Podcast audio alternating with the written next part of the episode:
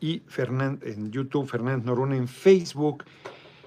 Hoy de verdad no doy crédito que voy cumpliendo la agenda a pesar de los retrasos. Ya saben, me dice Emma que no lo diga porque cuando pido una disculpa por el retraso, ya siempre tarde, ya saben los intrigantes, siempre jodiendo. Y entonces me dice, no digas eso, hombre, ¿para qué? ¿Qué quién sabe qué? Pero, ay, caray, ya te volteó esto y no había tocado. Ahí está. Pero, este, no, hoy sí ha sido misión imposible, porque ayer me fui a Pueblo Quieto, la verdad es que quería hoy ir a la montaña. Fíjense, hoy se iba a llamar Yo acuso a García Luna. Ahorita me acordé del nombre. Pero no, está mejor el, el tema, porque además es el que ha dominado la jornada de hoy. Eh, ayer, que estaba allá en Pueblo Quieto, yo dije, me levanto temprano, que me cuesta, eh, me voy a la montaña, que no he ido a caminar, que me hace mucho bien, y luego ya eh, regreso, iba a dar una rueda de prensa al mediodía, me iba a venir desayunado rápido y, y venirme al mediodía. Este, pues no, me habló Nacho Mier, compañero y amigo, para decirme que este, pues hoy era el proceso, o que la ya no se abre. Otoniel Medina Carbona anda con todo, me enorgullece, muchas gracias. Y venga menos, excelente participación hoy, doctor Noya, nuestro próximo presidente de los Estados Unidos mexicanos. Muchas gracias por sus cooperaciones. Para ir viendo el proceso, porque hoy se tenían que elegir tres de los siete integrantes del Comité Técnico de Evaluación. Ese Comité Técnico decide tres la Cámara de Diputados, dos la Comisión Nacional de Derechos Humanos y dos creo que el Instituto Nacional de, Acceso a la Información.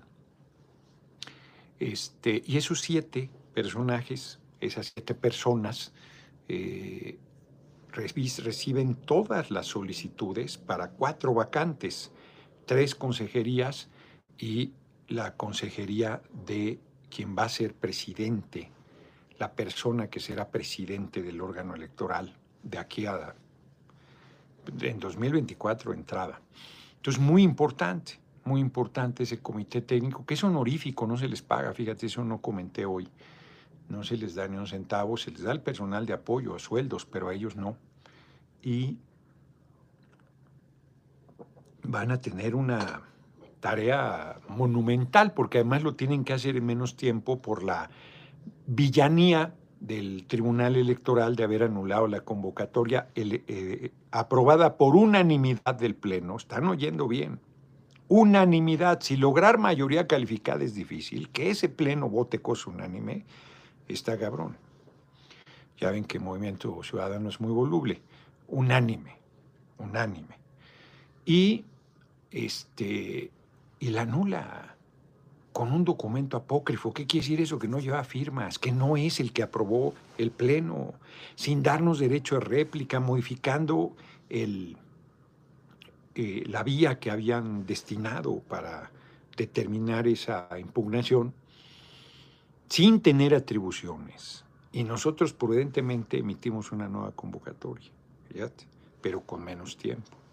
Entonces, van a, se esperan que puedan llegar hasta mil solicitudes para cuatro vacantes. Está fuerte el reto del Comité Técnico de Evaluación. Entonces hoy, desde temprano, me citó a una reunión temprano Nacho Mier este, para ver ese tema. Luego, él estuvo haciendo su tarea con la oposición para lograr un entendimiento y se logró, la verdad. Este, y luego ya una sesión eh, anodina de la Cámara, pero entre telones había mucha actividad. De entrada, a las 12, mi eh, rueda de prensa, que espero la hayan visto, ahí está en YouTube, la transmitimos en vivo, ya está en mejor calidad, entiendo, que este, decidí, porque vi que la esposa de García Luna dijo que su patrimonio de 600 millones de dólares lo habían hecho con ahorro y con préstamos. Y dije eso mismo, dijo García Luna en 2010, cuando yo le cuestioné que tenía propiedades por 42 y medio millones. Entonces puse el video donde yo le digo, tienes una casa original de 7 y medio millones, que es un restaurante, tienes una casa campestre de 15 millones, que 15 millones de esa época. Ya quisiera yo para tener para la casa de Tepoztlán 15 millones. Y una de 20 millones que él me responde, pusimos el video donde yo le cuestiono y él me responde, esta la, la estoy pagando a crédito, diputado. Es pública la información, mintió, no era pública su declaración patrimonial. Mintió también cuando dijo que a crédito, que ahí tenía los recibos, que podía demostrar que el banco, que no sé qué. Venga, se los muestro cuando quiera a la oficina. No, le dije, aquí lo tienes que demostrar.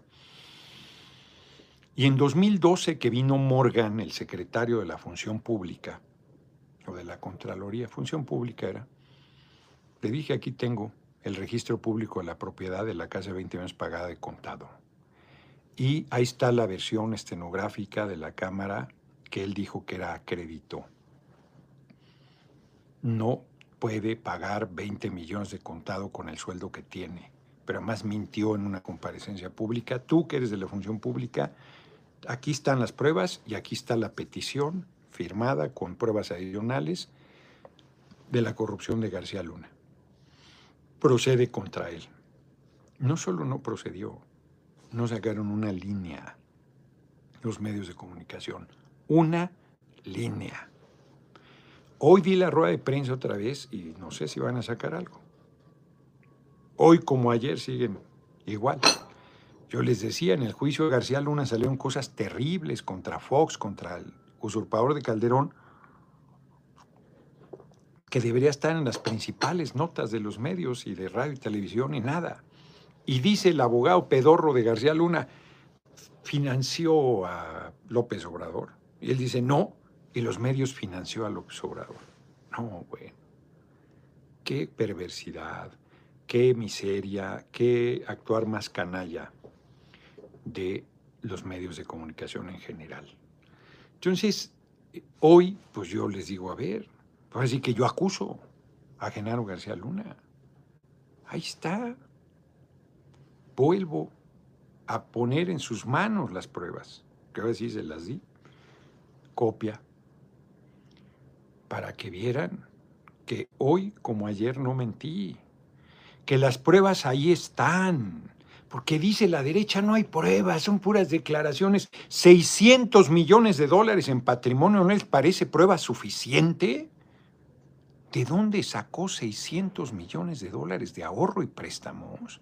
Pues hay que ver que la esposa de García Luna asesore a nuestro próximo gobierno para hacer vivienda para todo el pueblo y les consigamos créditos a todo el pueblo. Si conseguimos 600 millones de dólares de créditos, vamos a hacer un buen de viviendas para el pueblo que hace tanta falta. ¿O no? Es que no, así con la facilidad con que se consiguen los créditos, no pediríamos 600 millones de dólares para cada quien. Con 2 millones por cabeza de pesos, nos damos por bien servidos. Serían por 30 millones.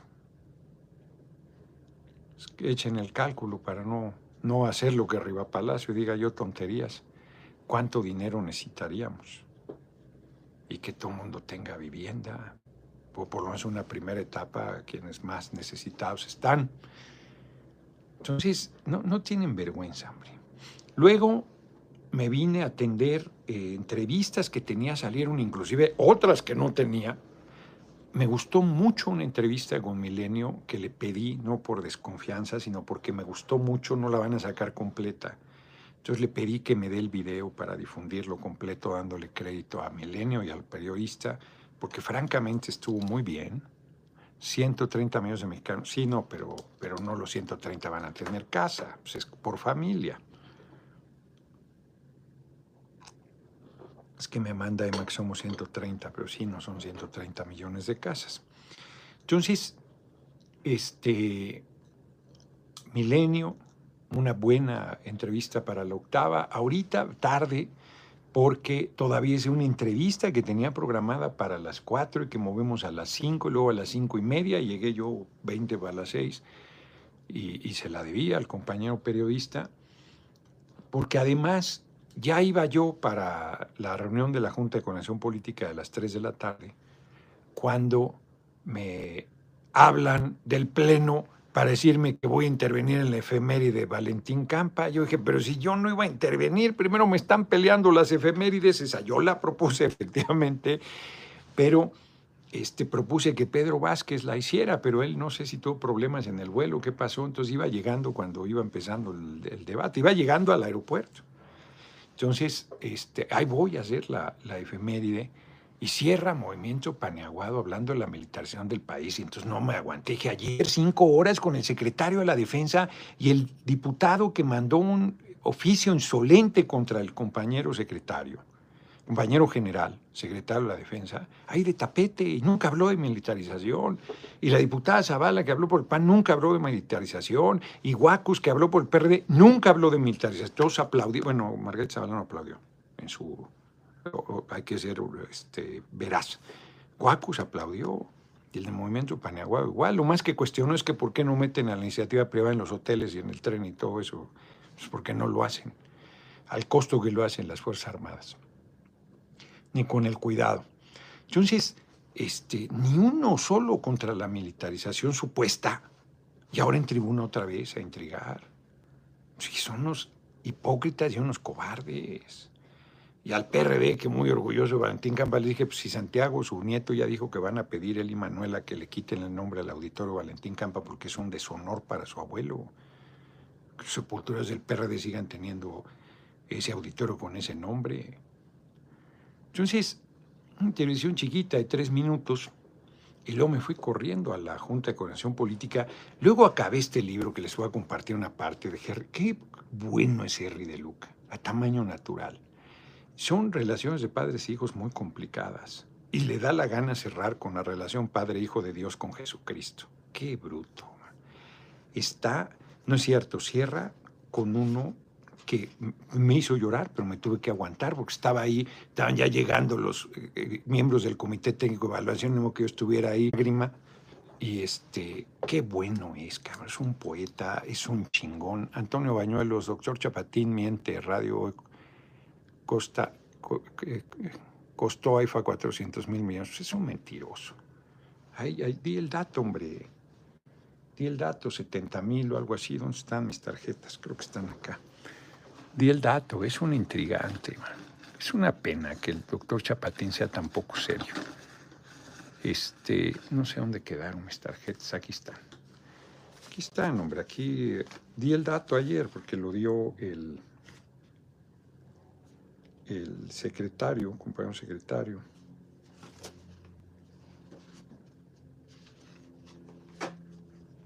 $74,535.18 millones de pesos. Eso costó el AIFA, 75 mil. Es un mentiroso. Que demuestre, que demuestre su dicho, el doctor Chapatín. Son unos miserables, hombre. Librazo, lo terminé además, encima lo terminé. ¿eh? en, los inter que iba leyendo, ya me faltaba muy poquito, ya lo terminé, ahorita si hay tiempo les comparto una parte que quiero este, leerles. Y luego ya se decidió los tres que tocaba determinar al, a, la, a la Junta de Coordinación Política. Se votó por mayoría, se abstuvo PRI, PAN y PRD como un mensaje de, pues de pues no de, no de confianza, sino de no obstruir. este Movimiento Paneaguado presentó otra terna que no eran malas propuestas, pero eran gente de la derecha que ya habían participado en el proceso pasado, que de modos son yo, respetables, respetables, gente profesional, pero que no hizo una tarea de, pues de acercamiento para buscar este, pues de coincidir, ¿no? Estoy viendo porque aquí están los nombres. Este es Enrique Galván Ochoa. Bueno, no los veo. No los veo, no los veo, no los veo. Bueno, no los veo. Pero había subido Juvenal la información.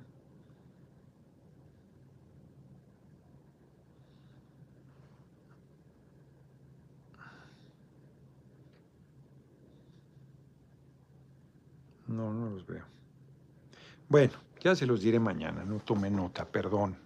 Es una mujer que fue periodista de la Universal mucho tiempo, sobre todo en la área de cultura.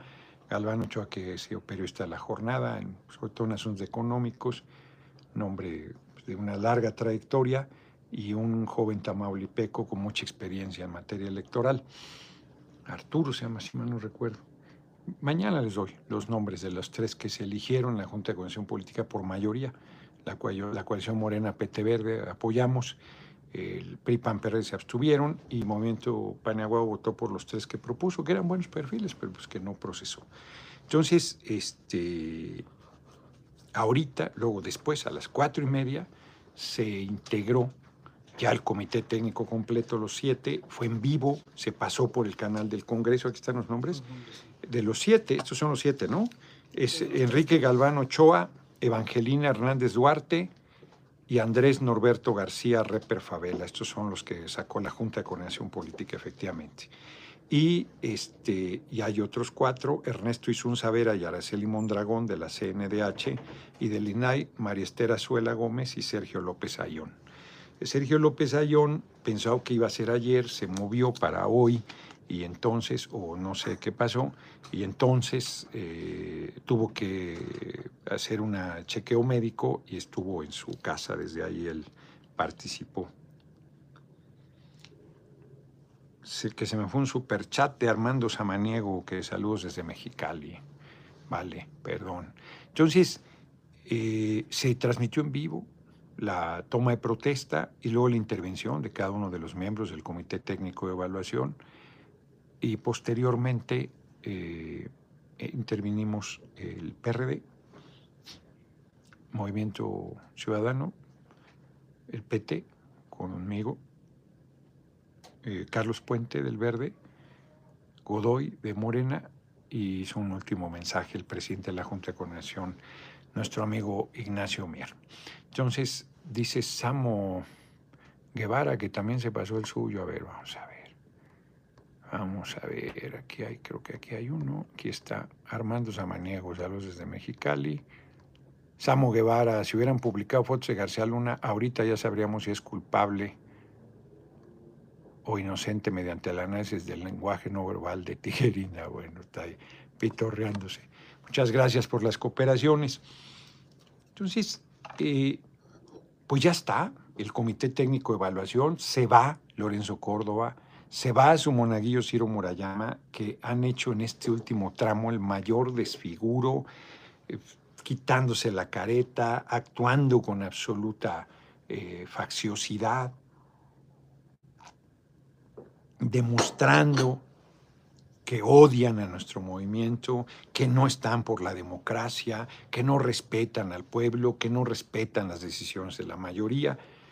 Yo hoy, fíjate, eh, cuando intervine, me pasó comentar, de alguna manera lo dije implícito, pero hubiera sido bueno decir explícito, que nosotros no buscamos ningún apoyo del órgano electoral, porque tenemos el apoyo del pueblo. Y en el momento que perdamos el apoyo del pueblo nos chupa la bruja y lo asumiremos con madurez. Yo creo que eso no lo veré yo. Yo creo que yo me moriré sin ver que el pueblo nos haya retirado su apoyo. No solo por la edad que tengo, sino porque creo que vamos a, gobernar muchas décadas el país. Así que aunque viviera yo 100 años, 100 años, tengo 63, 37 seguiría yo viendo cómo sigue triunfando nuestro movimiento. Aunque yo sea un pinche abuelillo ahí, chocho, que nadie se acuerde de él, y que esté ahí leyendo sus libros y escribiendo unas memorias que a nadie le interesarán a esas alturas, Basilio Velasco, no para presidente 2024-2030, no importa. Fíjense que el tigre de Tacubaya, que era un tipejo, este, un general conservador de origen español, que se quedó en México, creo yo, pues, no, no, no, yo creo que español, español. Es este Márquez, Leonardo Márquez, terrible, un sanguinario. Él asesinó a, a Melchor Ocampo. Y el tigre de Tacubaya porque hizo matanza de médicos y enfermeras que estaban curando a los heridos en la batalla entre conservadores y liberales en Tacubaya. A médicos y enfermeras, personal sanitario. Los pasó por las armas también. Tipejo se fue a Cuba. Cuando pierde el imperio Maximiliano, se va por ayuda y los deja ahí en la estocada. Y se va y los deja y ahí fusilan a Miramón, a Mejía y a Maximiliano. Y él pues, le pone patas, sale del cerco de Querétaro y se va, la chingada, y se va, y se va, y se va a Cuba. Y ahí de viejito sigue. Y Porfirio Díaz en su dictadura lo, lo indulta. Y regresa ya bien viejito, chingo de años, no sé cuántos tuvo. Inclusive con mi amigo Luis Miguel Barbosa tuvo una discusión porque él decía que había muerto aquí, que en la Alameda iba ahí y nadie ni lo conocía, ni le decía nada, ni nada. Es cierto eso. Lo que no es cierto es que murió en México. Él ya, ya, no, ya no se hallaba aquí y se regresó a Cuba, donde había vivido ya muchos años, y allá murió. Este, yo espero que no me pase así de que, pues, a lo mejor sí, de que ya, este hay viejito y nadie sepa ni quién chingados oye, este pinche viejo pedorro, este, está quitando oxígeno, dicen los jóvenes, pero no importa, espero no ver la derrota, ¿no? morirme con nuestro movimiento triunfante y para mí eso va a ser más que suficiente. Y como ya estaré bien viejito, yo espero que los libros sigan siendo amados y yo viviré ahí de mi venta de libros, aunque fíjense que sí me interesa lo del Senado, porque estoy pensando que hagan una reforma para que los expresidentes de la República sean senadores vitalicios con una condición. Por ejemplo, que en 2024, si fuese el caso, ya estuviera esa ley vigente, la gente, además de votar por el nuevo presidente, ahí vote si el presidente que se va merece ser senador vitalicio, que es una forma de darle una pensión de por vida con una responsabilidad política para que siga aportando su experiencia. Imagínense, el compañero presidente senador vitalicio sería un reconocimiento justísimo, justísimo a su entrega. Este, pues la gente diría que sí, y ya se va de senador vitalicio. Entonces, como Creo que hay que hacer una reforma así. Si yo soy el mero, mero chipocles al servicio del pueblo, pues sería senador vitalicio si el pueblo así lo pide y entonces ya no tendría que vivir de vender libros. Pero si no, vivo de vender libros, tan tranquilo.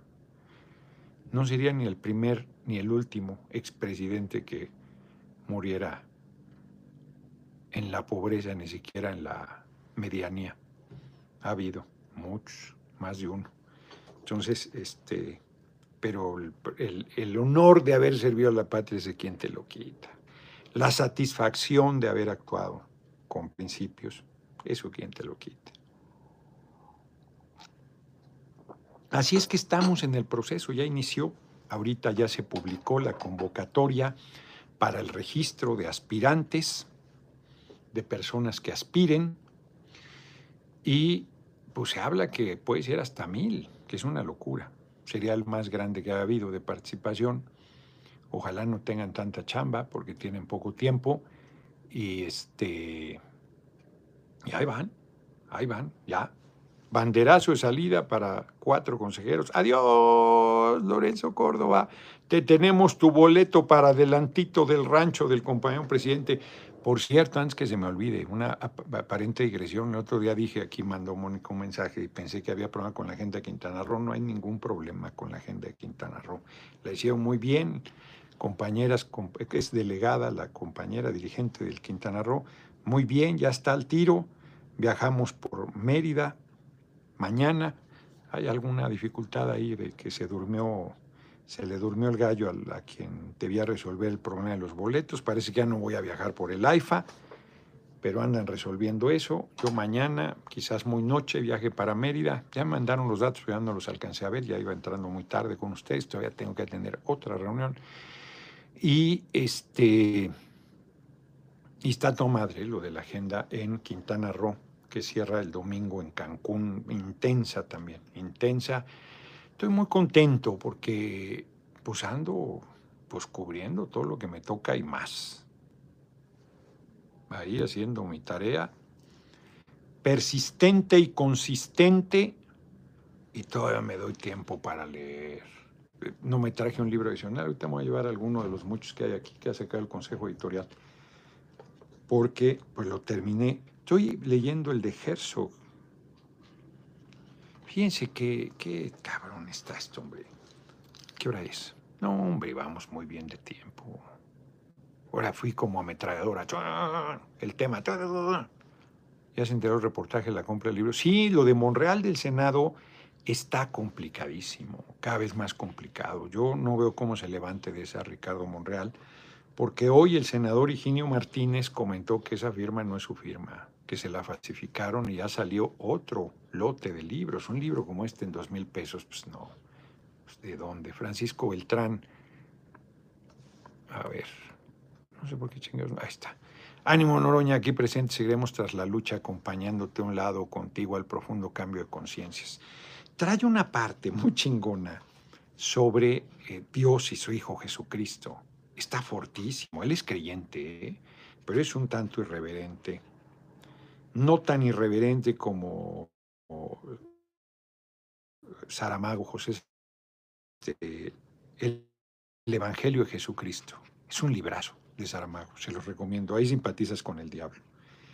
Pero aquí dice, la divinidad en el cristianismo manda a su propio hijo a la tierra, a la boca del lobo, con más dureza que un padre que arma a un hijo y lo envía a la guerra porque con suerte podría escapar a la matanza. Aquí no, el hijo está condenado a muerte sin apelación y desde su nacimiento. Y luego comenta, sin atender a la última plegaria del hijo, la de apartar el cáliz, moverlo, aunque esto lo sea un poco, le obliga a bebérselo hasta las últimas gotas de agonía. Recuerda que Abraham con Isaac detuvo el cuchillo cuando iba hacia la garganta, pero en este caso no detiene el suplicio de su hijo sobre la viga romana en forma de T. Deja que los soldados se mofen de él bajo el patíbulo, le dicen que se suelte, que baje, ya que dice ser hijo de quién sabe quién. Qué fuerte. No, bueno, creo que no se entera. Creo que ya son más de las siete, entonces igual y tiene justificación. Y luego hay una parte muy fuerte donde dice, ¿quién es mi madre? Porque, bueno, era, era su, eh, lo adoptó José. Y dice que en la cruz ya, le pregunta quién es mi madre. Las misiones extremas exigen la disolución de los lazos más íntimos, pero incluso al obedecer a la llamada, nada impide al corazón el dolor del desgarro. Y esta parte, qué fuerte, cabrón. Hay autoridades terrenales a las que se confía el poder de la gracia. La ejercen con avaricia. Gobernadores de Estados Unidos y el presidente pueden indultar a los condenados a muerte y, como dice aquí, la gracia la ejercen con avaricia. La autoridad celestial tiene otra justificación. Se veda a sí misma el poderlo todo ese padre se prohíbe el intervenir a favor de su hijo. Qué fuerte, cabrón. Qué fuerte. No hay revocación para su hijo. Deja que muera como un bandido colgado de un poste. El cristianismo se basa en la obediencia extrema y dócil de un hijo hacia su padre. Está cabrón y cierra su reacción no es resarcimiento. Está cabrón, pero cierra yo creo que sí voy a aguantar leerlo sin llorar, pero de veras que me costó no llorar en la sala de juntas de la Junta de Coordinación Política, pero lo acabé ahí, cabrón, y estaba así, ¡ah! estaban entrando todos y yo acá no me iba a soltar a llorar como una Magdalena. Ahora sí que como una Magdalena, porque se representa un enorme sufrimiento de Magdalena bajo la cruz. Como colofón de estas narraciones, la mañana del 5 de agosto de 1942, alrededor de 200 niños salieron en fila en grupos de cinco del orfanato del gueto de Varsovia para subir a, los vagones con destino a Treblinka. Sigue a la procesión un hombre de 64 años. Se llamaba Henrik Goldsmith. Como nombre de escritor había elegido Janusz Korczak era el director del orfanato. Llevaba dos en brazos y un tercero caminaba agarrado a su chaqueta. Dos niños pequeñitos. Se subió al vagón de carga con los niños y fue decisión suya. Quiso acompañarlos. Lo mataron con todos ellos el mismo día. Ay, cabrón. El 22 de julio de 1942, unos días antes, su cumpleaños, en el gueto de Varsovia, Varsovia empiezan las grandes redadas. A Korsak lo llevan tres veces a los vagones destinados a Treblinka, desde una población que no puedo pronunciar, Umslagplatz estación de salida de las deportaciones y en tres ocasiones se le devuelve sano y salvo al orfanato, unos días antes. Y cuando puede salvarse, decide que no. El 18 de julio del 42, Korsak montó una obra de teatro con los niños. Ponen en escena la oficina de correos de Tagore, drama prohibido por la censura. Representa un niño enfermo que muere mientras sueña que está corriendo por el campo. Y le preguntan que por qué chingados puso eso para acostumbrarlos a la idea de la muerte, responde. En mayo del 42 empieza a escribir su autobiografía. Hay unos poemas ahí, cabrones, ¿no? Luego en el 42 Korsak es detenido porque se niega a llevar en brazo el brazalete que se distingue un judío. En el 41 el, orfanato debe trasladarse, los nazis restringen, achican el gueto. En 1940 los nazis vayan el gueto de Varsovia, los huérfanos son trasladados a la catatata. 22 de julio de 1878 o 1979 Nace en Varsovia el hombre que ha mencionado algunas fechas. Se encarga de los niños de educación como médico. El resto de su vida lo confió a posible curiosidad de quienes hayan leído hasta aquí. Nadie lo llamó nunca papá a este hombre al que fue con los niños, al matadero. Actuó como padre aunque no lo fuera. En los abismos de la inhumanidad, la simple humanidad deslumbra como ráfaga de un rayo. Ay, cabrón, cuesta no llorar. Larga vida a Henry Kolmitz o Janusz Korczak. Qué fuerte, cabrón. Cierra con esto este cabroncísimo de Harry de Luca, a tamaño natural, historias extremas de padres e hijos. No, hombre, es un librazo. Tengo que escoger uno porque pues, no puedo eh, yo creo que voy a escoger, este no se consigue, creo, aquí en México. Me traje todos los que había en la librería La Central de, de Barcelona, todos me los traje. Eran como siete, ocho, no sé. Y tiene un chingo, tiene más, ha sido muy prolífico, sigue vivo. Y me costaría trabajo, pero quizás voy a, escribir, a escoger El peso de la mariposa, que es chiquitito y que no se consigue. No se consigue acá. Entonces, este, ya Hoy Nacho Mier me dijo, le dije, oye, quiero hacer una cosa fuerte este año en el Consejo Editorial. Superchat de Víctor Martínez, que estaba acá en la chilladera, aguantándome. Leonel Osorio, estimado diputado, nos va a encantar a los normalistas ver las videocharlas desde la silla presidencial en Palacio Nacional. Eso está chingón. No hay primera dama, acuérdate, un abrazo próximo, presidente Ánimo. No, no habrá, ya no hay primera dama. Eso dejó de existir afortunadamente. Todas las mujeres valen lo mismo. Víctor Martínez, nuestro actual presidente, dejará unos zapatos difíciles llenar, así es. Pero usted no solo los puede llenar, los puede desparramar. Mucha gente lo sabe. Muchas gracias. No, está cabrón, es un liderzazo. Compañero presidente, un liderzazo. Pero con el pueblo, que es el líder más grande, ahí sí lo llenamos. Ahí sí no hay duda. El pueblo tiene, ahorita el periodista que me está entrevistando me decía, oye, las afores lo van a resolver. Entonces yo decía, a ver, a ver, los trabajadores se dejaron robar su ahorro. Yo fui de los que Raúl Álvarez Garín, con Corre la Voz y un pequeñito grupo que además hacía trabajo sindical también. Estuvimos diciendo que era un robo las afores, que no lo aceptaran, que les jugaron el egoísmo, si tu cuenta individual, si tú aportas más, te va a ir mejor, ¿por qué cargas con ese huevón que, que aporta menos y le va igual que a ti? Jugaron con eso y algunos por desidia, otros por flojera, otros por cobardía, otros por mezquindad y otros por temor, dejaron que les robaran sus ahorros y se los dieran a los bancos privados. Y ahora ustedes resuelvan. Entonces yo le digo, oye, a ver, sí tenemos que resolverlo, sí tenemos que volver al régimen solidario, pero la gente quiere que nosotros hagamos sin que ellos se despeinen. y le quitamos a los bancos extranjeros lo que es dinero de los trabajadores y van a decir que estamos ahuyentando al capital extranjero, que estamos rompiendo las reglas, Dan Salazar. Y, y entonces la gente, no, no, no, no, pero no generen problemas porque la estabilidad. Porque, ah, bueno, pues, entonces, ¿cómo le hacemos?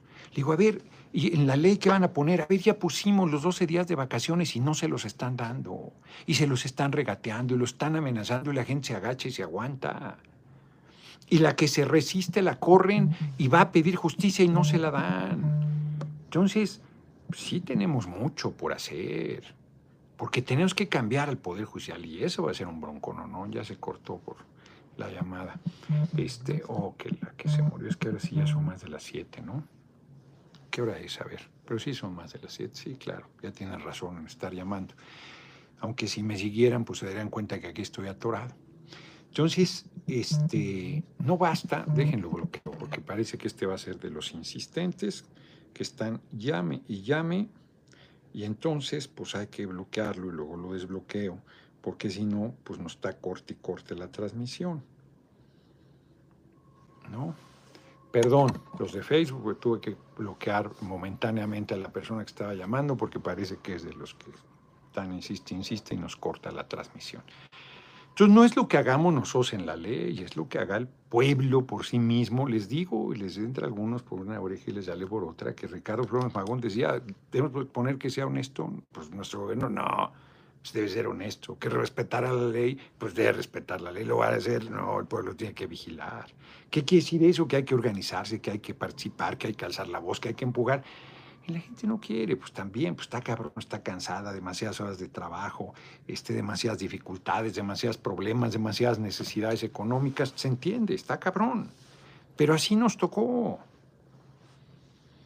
¿Ustedes creen que yo siempre he hecho política de manera profesional? Esto es recibiendo un ingreso por dedicarme a la política. La inmensa mayoría de mi vida como político ha sido sin ingreso. Sin ingreso. Pues, llevo 40 años.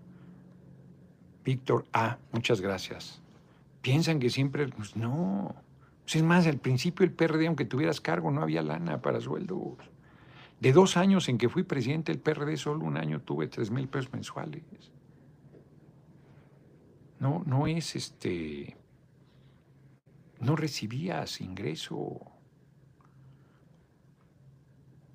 Montones de años estuve sin un ingreso, metiéndole de la bolsa más bien y arrancando tiempo a, mi tiempo libre. Sí, sí es muy difícil. Sí, sí es cuesta arriba. Sí descuidas todo, la salud, la familia, los amigos, todo, todo. No lo digo, o sea, es una decisión, nadie te obliga, pero no se puede hacer de otra manera. Si quieres dedicarte en serio a la política, no se puede hacer de otra manera. Como dijo Henry de Luca aquí, lo dice muy bien. Lo dice muy bien. Qué bonita manera de decirlo. Las misiones extremas exigen la disolución de los lazos más íntimos. Pero incluso al obedecer a la llamada, nada impide al corazón el dolor del desgarro. No, a ver, o sea, pues de repente hay cosas que te pierdes, montones, con los hijos, con la pareja, con la familia. Yo de repente, mira, a ver, una cosa simple, o mi día, el día de mi cumpleaños, ya no sé qué hacer, porque si voy como si nada pasara, pues como si ya saben qué día de mi cumpleaños, pues entonces se mete ahí, y, tampoco es tan sincero porque estás en el candelero. A mí ya me tocó, justo como presidente del PRD, un año lo celebré como presidente del PRD y llegó una multitud a mi casa, de todo el Estado de México, una multitud. Y el que yo pensaba que era mi hermanito no llegó, eso me debió haber mandado una señal. Y el siguiente año que ya no era presidente del PRD no llegó nadie conmigo al cumpleaños. Nadie. Es más, voy a contarles algo muy personal mis cumpleaños siempre han sido desangelados. En la secundaria me acuerdo que hice una fiesta. Pues, todo el mundo hacía fiestas. Yo no era un muchacho popular. Hizo tamales mi abuelita, éramos pobres, con mucho esfuerzo. Preparó pues para un buen número. Llegó una joven, una. Y yo fui tan pendejo que no me di cuenta que le gustaba. ¿No? Era una jovencita atractiva. Tiene un ojo gacho, pero era una joven atractiva. Era, gordita, pero de estas gordas a mí me gustan así llenitas, ¿no? Entonces, este, una gordita de buena figura. Pues claro que me hubiera gustado ser su novio, porque más yo ni novia tenía, y ya pues a esa edad andas que no te alcanzas ni tú. Entonces, este, pero era un bobo, hombre, era un bobo. Otro día estaba pensando también de una, a esa edad, 17, 18 años que dejé ir, que era obvio, ya después me di cuenta que era obvio que yo lo gustaba y a mí me gustaba. Pues yo, la en la babia. Sí, era yo medio lento, la verdad. Luego me volví una, una bala, pero era medio bobo. Entonces, este, mis cumpleaños siempre han sido desangelados. Bueno, cuando era niñito no, porque mi familia me amaba y me hacían unos fiestones ahí, pasteles, la chinga y todo.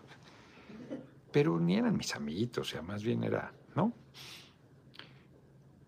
Y bueno, ya trato más bien de pasarlo con la familia, con, con grupos más chiquitos, ahí no hay ya sé cuáles son mis afectos y mis desafectos ahí en la familia. En realidad solo tengo una ex hermana.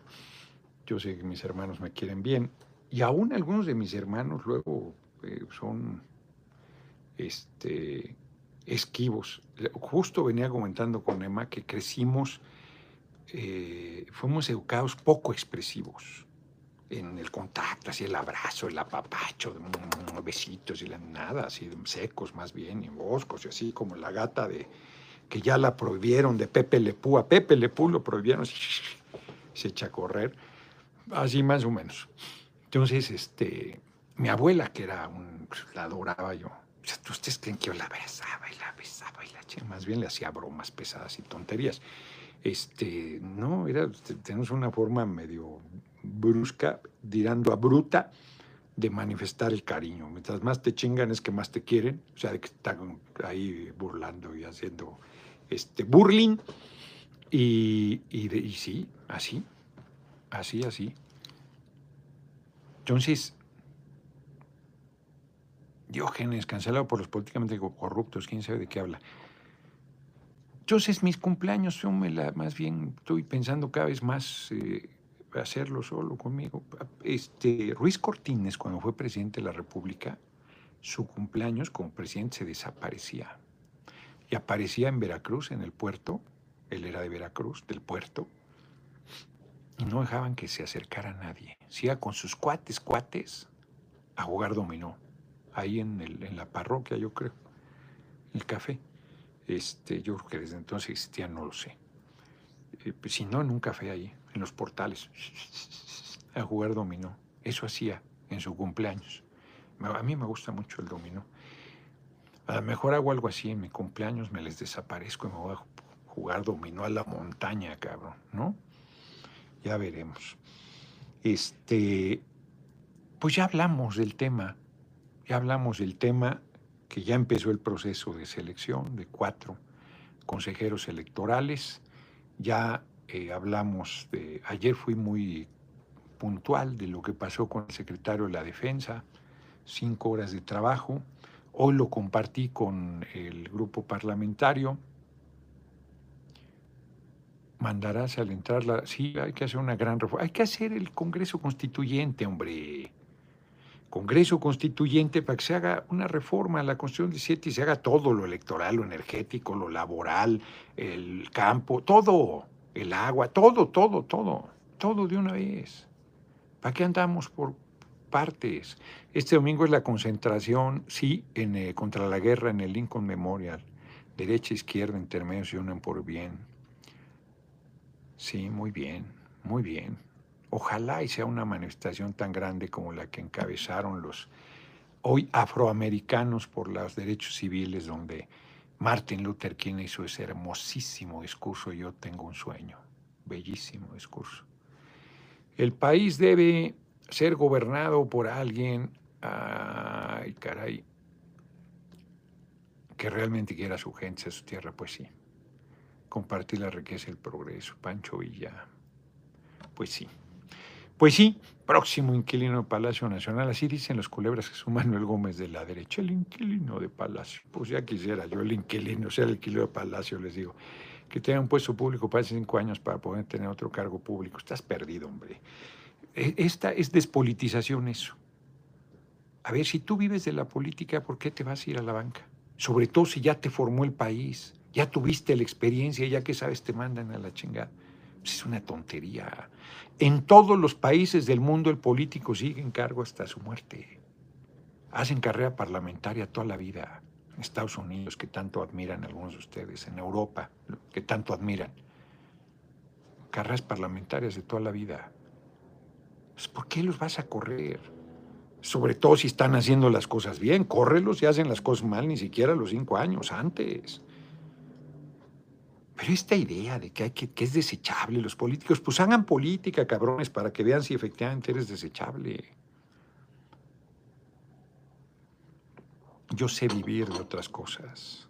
He vivido la mayoría de mis 63 años de otras cosas. Llevo seis, siete años y piquito con cargo. Y los, eh, uno de los dos que fui presidente del PRD, ocho. Dos eh, del Consejo Nacional y el Comité Ejecutivo de Godoy y tres de Leonel Cota, 13.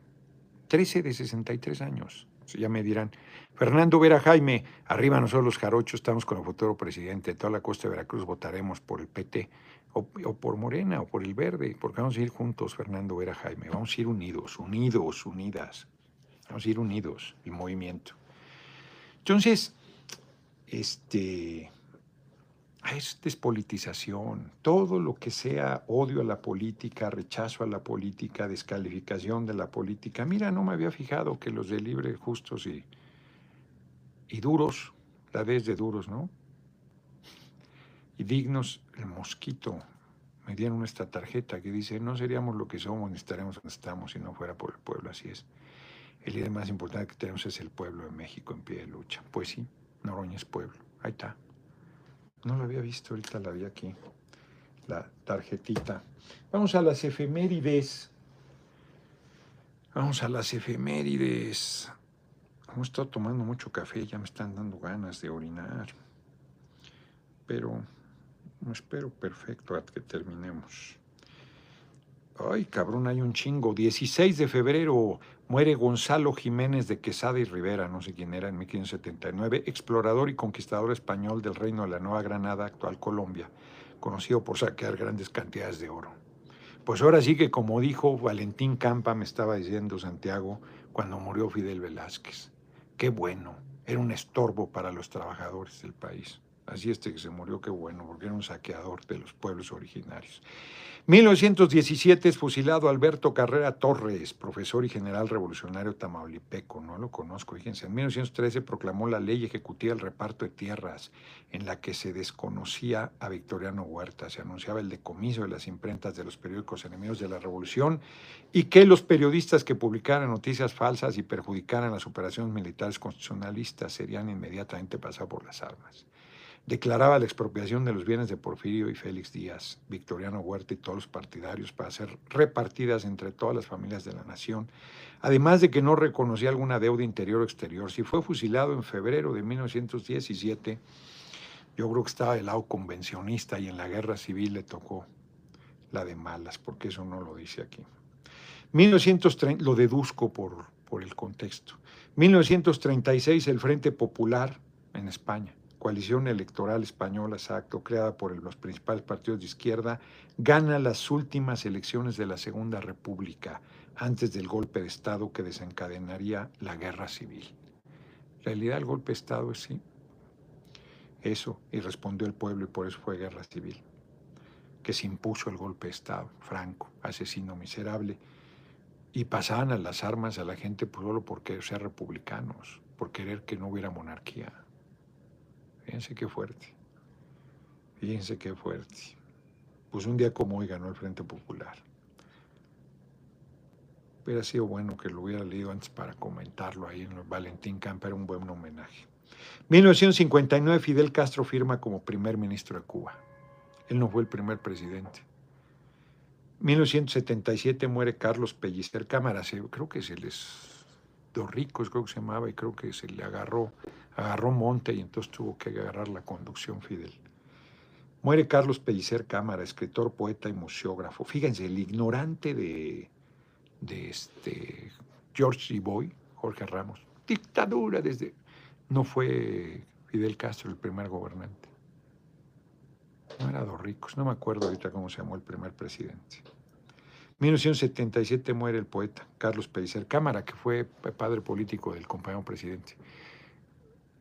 Mashak, Matt Benaro, tío Noroña, después de aventurarse a la grande, esperemos que salga victorioso, pero si no, no se nomaría al Senado. Ya dije que sí cuando sea expresidente me manden al Senado. Políticos como usted, pocos, mucha gente lo admira y lo queremos en la lucha. En la lucha voy a estar con o sin cargo. No se dan cuenta, compañeros. Mac Denaro, agradezco la cooperación, es compañero, lo hace buena fe. Pero no se dan cuenta que cuando dicen, bueno, si no es presidente, vete al gobierno. Si no es presidente Senado, no se dan cuenta que lo que están haciendo es abonar para que, mi descalificación. No se dan cuenta. Lo hacen de buena fe. Decía, muere Carlos Pellicer Cámara, escritor, poeta, museógrafo y político mexicano comprometido con las luchas del pueblo. ¿Qué era lo que iba a checar? Ya se me olvidó, porque dije, creo, a ver, volvamos a... Ah, sí, el primer, el, primer presidente de Cuba. El nombre del primer presidente de Cuba. Una vez, ¿para qué nos quedamos con la duda? Ay, ay, ay, ay, ay, corazón. Primer presidente de Cuba después de la revolución.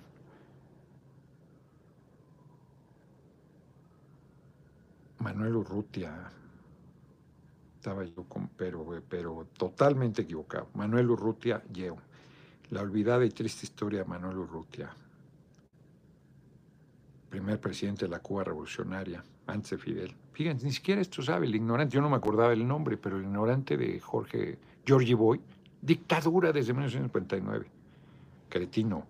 Fue el único hombre que estuvo por encima de Fidel Castro en el gobierno de Cuba, el único que en teoría pudo darle órdenes al comandante porque Fidel era primer ministro. ¿Mm? Tenga para que aprenda a Jorge Ramos, son unos ignorantes, monumentales. Todos somos, pero algunos más. Hoy fueron a la fracción parlamentaria a presentar un grupo, un curso de lectura rápida. Em y yo lo tomamos y no nos gustó, no nos sirvió. Desertamos y perdimos buenos 20 mil pesos. De hace un rato, como del 2000 cuatro, por ahí. Este, yo les dije, yo tuve mala experiencia, parece que Reginaldo tuvo buena, así es que como dice el refrán, todo el mundo habla según le fue en la feria. Nos vemos mañana, seis de la tarde. Yo creo que mañana transmitiré, nos quedan ocho minutitos, transmitiré desde el aeropuerto. Este, creo que es algo del Benito Juárez, porque valió madre lo del boleto por el Felipe Ángeles, no sé qué pasó ahí en el PT, se le, se le olvidó a la persona responsable se le olvidó. Hmm.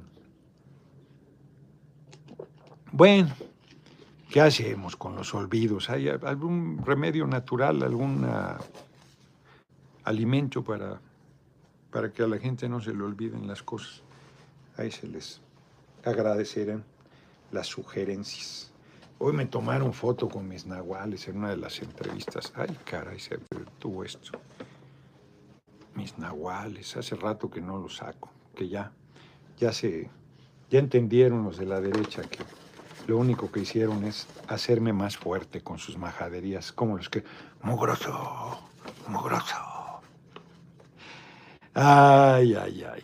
Por cierto, ay, no, sí tengo que decirlo. Mónica, a ver si me están viendo ahora, mándenme el nombre aquí para verlo del que tiene las eh, regaderas eh, que ahorran agua, porque además de que me regaló regaderas que son muy buenas, La nuez es buena para la memoria, dice Emma.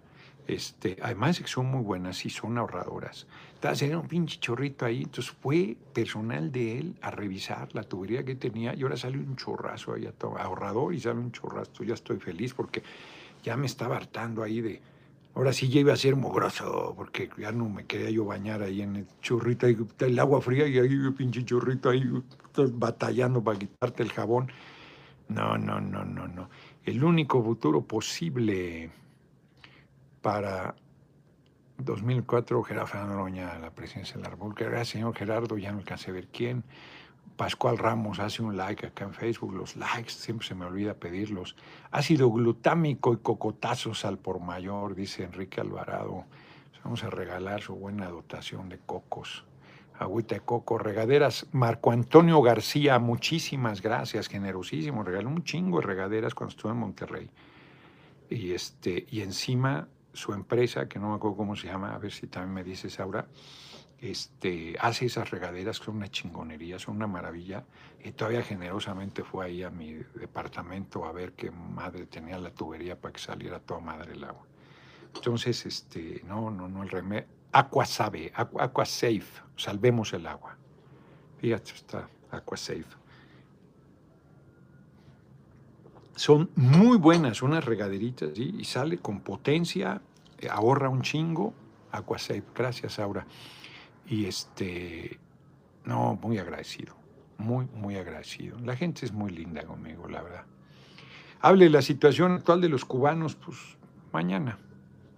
No es tema hoy. Ya no da tiempo, quedan cuatro minutos. Y además me estoy orinando porque ¡ay! tomé mucho café. ¡Ay! ¡Ay! Entonces este, tengo que salir corriendo. Uy. Teresa Barragán dice, a ver, hola, ya comentó el libro de 2000 de Monreal. Ya, Gloria Cabrera, ya. Si es que no llegan a tiempo. Gabriel Montiel, buenas tardes, saludos, buenas para llegar fuerte a la presidencia. Gracias, Javier Silva Barragán, México Progresivo con Noroña, presidente, Carlos Enrique Ortiz, algo que ya no alcancé a ver. Debemos recuperar todo, Joel Cruz, así es. Nos vemos, Reina Ruiz. Buenas tardes, mi futuro presidente. Tiene suerte, Reina, para que vea sus mensajes. Va a decir que nomás los días leo. Señor, ahora todos, yo aquí feliz por Saltillo. Hoy amaneció con la noticia de una protesta de los recolectores de basura. Yo pensé que de la unidad, hombre. Los recolectores de basura deben seguir trabajando, si no, ¿cómo recogen, cómo sacan al PRI de allí, de, de Coahuila? Hoy murió un empresario de los Torres Landa, no me digan. Diputado, hay que comenzar a enseñar a los trabajadores hoy, hoy, hoy, hoy, hoy, hoy, hoy. Oh, qué la No, bueno, se mueve. Ah, servir al pueblo con gusto, pues sí. A los funcionarios de cualquier nivel. Y no que crean que te hacen un favor, pues sí. Sí, hombre. Sí, sí, hay gente muy inconsciente. Hay gente muy inconsciente. Hay de todo. Hay gente muy comprometida, muy humana, muy trabajadora. Y hay gente terrible. ¿Qué le vamos a hacer? De esta misma eh, materia estamos hechos los seres humanos. Hoy no llego a los... se me está haciendo larguísimo los últimos cuatro minutos porque ya me estoy orinando. Faltan dos, faltan dos. Uy, uy, uy, uy, uy, uy, uy, uy, uy. Ayuda para regular las pensiones a los 2000 a la fecha. Hay que volver al régimen solidario. Hay que volver al régimen solidario. Hay que consensuar Ah, ya, lo dijo Fernando Ruiz. Ya, varias veces. Con razón los veo. Reina Ruiz, ya vi que te como 100, con razón lo veo. Qué peo con Monro, ya, ya hablé de eso. Ya lo dije. Muchas gracias por su cooperación. Esperar ver a Jaime Calderón subió a las redes sociales, lo de un jaguar, sí, hombre, y fue mentira, era de Brasil de hace muchos años. Se lo vio que está acabando con los arrecifes en la playa norte Punta Gorda de Veracruz, donde pescaran. Quedas de mandarme los datos con Mónica. Muchas gracias por las cooperaciones que llegaron a 134 dólares con 10 centavos. Nos vemos. No llego, no llego, no llego a los 60 minutos o no llego al baño. ¿Qué escojo? ¿Qué escojo? ¿Qué escojo? ¿Qué escojo? Ay, ay, ay. Ya me quedé a mitad del camino. Ni una ni otra. Nos vemos mañana, 6 de la tarde. Pues yo creo que desde el aeropuerto. Se me está haciendo larguísimo este pinche minuto. Qué ganas de sufrir las mías. Aguante, mi gallo, yo aguanto. Votaré por ti, serás el bueno. Eso. Vaya al baño, pues sí, no me debo aguantar. ¡Ay! ay, ay, ay. Bueno, tomo agua por lo pronto para meterle más presión. Nos vemos. Voy a salir corriendo. Ahora ni siquiera les voy a decir aquí. Eh, sí, al, robo del ahorro de los trabajadores de nuevos afores, según las reglas que menciona, tecnología hecha en México. Sí, así es, es tecnología hecha en México. Gloria Cabrera, sí, da risa cuando no eres tú el que te estás orinando, pero si eres tú, es horrible, es horrible. Faltan 15. No puede ser, ¿cuánto tardan los segundos? Nos vemos, nos vemos mañana. 8, 7, 6, 5, 4, 3, 2, 1. ¡Eh! Ya no llego. Adiós.